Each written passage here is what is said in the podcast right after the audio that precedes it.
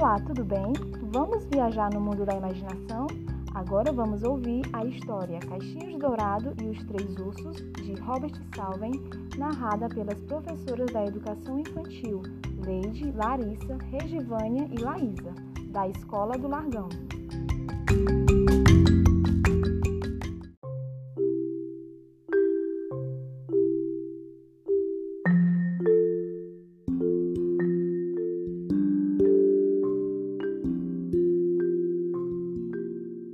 Era uma vez três ursos. Papai urso era grandão, mamãe ursa era um pouco menor e o bebê urso era bem pequenininho. Papai urso tinha uma tigela de migal grandona.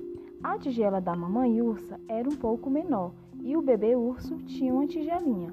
Mamãe ursa encheu as tigelas com migal quente. Foram dar uma volta enquanto o migal esfriava. Então, Caixinhos Dourados chegou e, como não viu ninguém na casa, entrou. Vendo o migal, Caixinhos Dourados provou da tigela do papai urso. Estava muito quente. Aí provou o migal da tigela da mamãe ursa. Estava muito frio. Depois provou da tigela do bebê urso. Hum, estava uma delícia. Comeu tudo. Caixinhos Dourados foi sentar na cadeira do papai urso. Era muito alta. Depois sentou na cadeira da mamãe ursa. Era muito larga. Então jogou-se na cadeira do bebê urso, que se quebrou toda.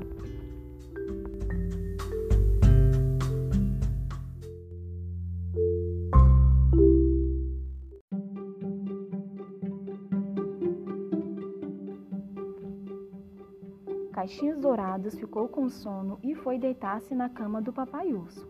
Era muito dura. Depois deitou-se na cama da mamãe ursa. Achou macia demais. Então deitou-se na cama do bebê urso, achou-a muito aconchegante. Aí ela adormeceu. Os três ursos voltaram com fome. Alguém comeu o meu mingau. Rosnou o papai urso. Alguém comeu o meu mingau. Falou a mamãe ursa. Alguém comeu o meu mingau. Disse o bebê urso e completou. E comeu tudo.